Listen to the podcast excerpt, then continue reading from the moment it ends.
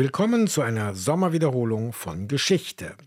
Schattenzeit, so lautet das neue Buch des Berliner Publizisten Oliver Hilmes. Untertitel Deutschland 1943 Alltag und Abgründe. Der 1971 geborene Hilmes ist in der Vergangenheit durch tiefgründig recherchierte und feinsinnig erzählte Biografien zu Cosima Wagner, Franz Liszt oder Ludwig II.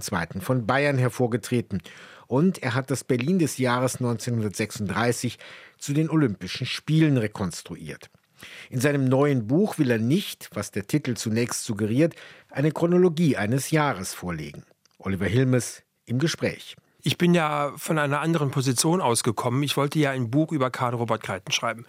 Das war ja dieser junge Pianist, der äh, denunziert und hingerichtet wurde mit 27 Jahren und das war eigentlich der Ausgangspunkt meiner Beschäftigung mit diesem Jahr. Und ich wollte dann die Geschichte eines Justizverbrechens erzählen. Denn Karl Robert Kreiten ist Opfer eines Justizverbrechens geworden. Und mit der Beschäftigung wurde mir dann langsam klar, ich kann die Geschichte dieses Mannes nicht erzählen, ohne das drumherum zu erzählen.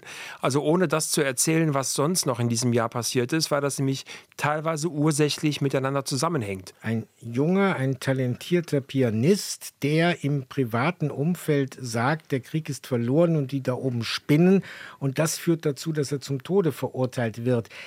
Ist das ein Einzelfall, den wir nur deshalb erinnern, weil es Tonaufnahmen gibt von Karl-Robert Kreiten? Oder wird da etwas Symptomatisches deutlich? Es ist bei weitem kein Einzelfall. Es gibt viele andere Beispiele. Es gibt zum Beispiel das Beispiel eines ähm, Zahnarztes aus Hannover, der, während er eine Patientin behandelte, sagte, dass der Krieg verloren sei. Und diese Patientin hat nichts Besseres zu tun, als den Zahnarzt anzuzeigen. Also da gibt es viele Beispiele. Karl Roberts Beispiel ist vielleicht ein besonders niederträchtiges Beispiel. Das Beispiel einer besonders gemeinen und niederträchtigen Denunziation, weil die Denunziation ja nicht von einer fremden Person erfolgte, sondern von einer Freundin von Karl Roberts Mutter.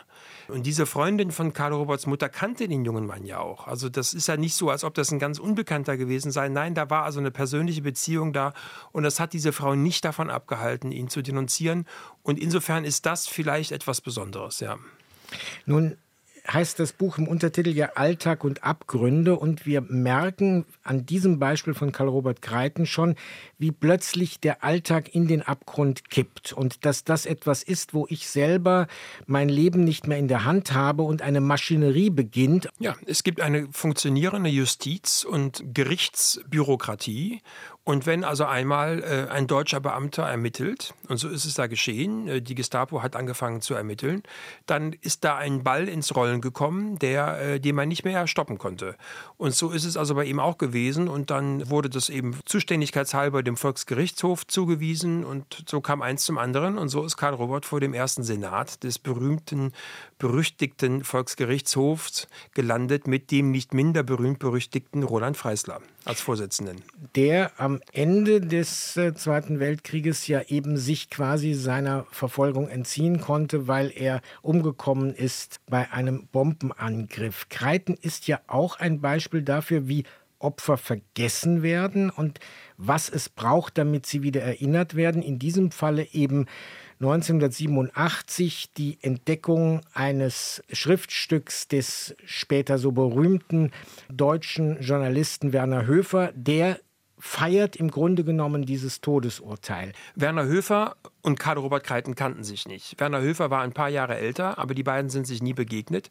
Höfer hat 1943 als Journalist in Berlin gelebt, äh, hat für verschiedene Zeitungen, für alle möglichen Journale und bunten Blätter geschrieben und hatte in einer Tageszeitung eine montägliche Kolumne. Jeden Montag hat er dort eine Art, ich sage es etwas ähm, despektierlich, eine Art Besinnungsaufsatz geschrieben.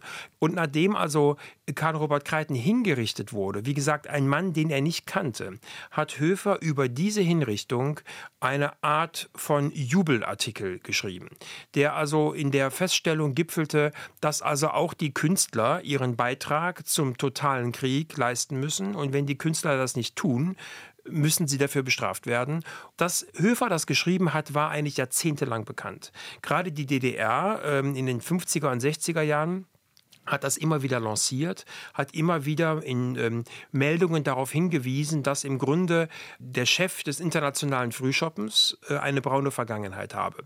Aber in den 50er, 60er und 70er Jahren wollte man das der DDR nicht zugestehen, dass die DDR in der Lage sein kann, einen geschätzten deutschen liberalen Journalisten, denn das war Höfer ja auch, er war ja ein liberaler Journalist, ihn stürzen zu können.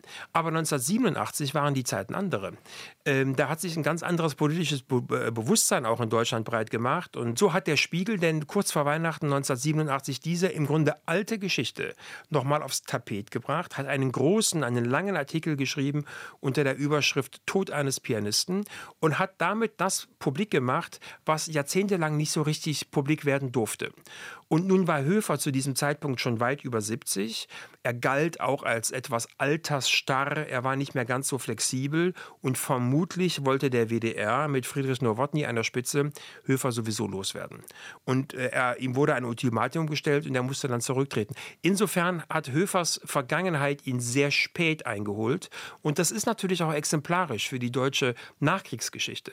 Zum Beispiel, es gab drei Denunziantinnen oder drei Frauen, die an der Denunziation Initiation von Karl Robert Kreiten beteiligt waren.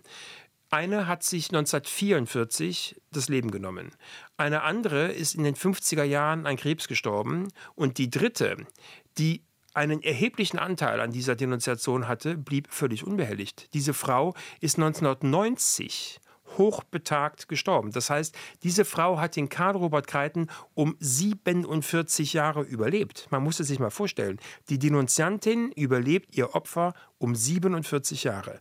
Und das Justizverbrechen an Karl Robert Kreiten ist bis heute ungesühnt. Sie verwenden ja auch vorhandene Materialien, Tagebuchaufzeichnungen, beispielsweise die Tagebuchaufzeichnungen von Goebbels, der ja in diesem Jahr im Februar die berüchtigte Sportpalastrede hält, von dem wir meistens nur den Satz wollte den totalen Krieg kennen und uns fragen, was passierte eigentlich bis zu diesem Satz in dieser Rede, dass die Menschen so auf ihn reagieren konnten. Die Sportpalastrede von Goebbels ist deshalb besonders interessant, weil ähm, die hat ja knapp zwei Stunden gedauert im Sportpalast. Es waren 15.000 Menschen in etwa da.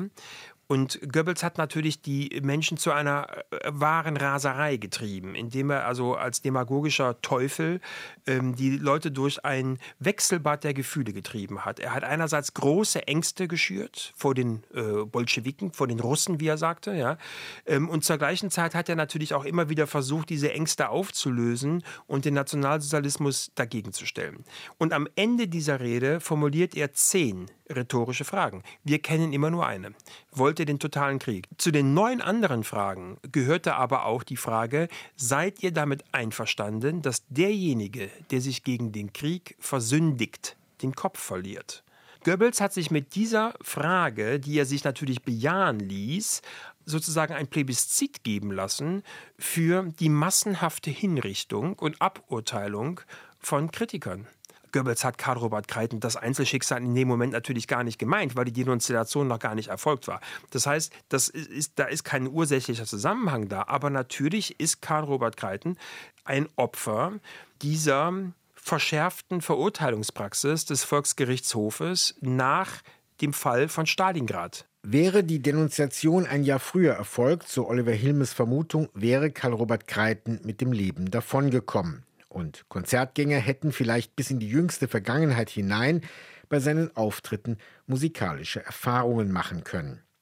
Oliver Hilmes Schattenzeit Deutschland 1943 Alltag und Abgründe erschienen im Siedler Verlag. Das war Vergangenheit aus der Nähe betrachtet mit Harald Asel. RBB 24 Inforadio vom Rundfunk Berlin Brandenburg.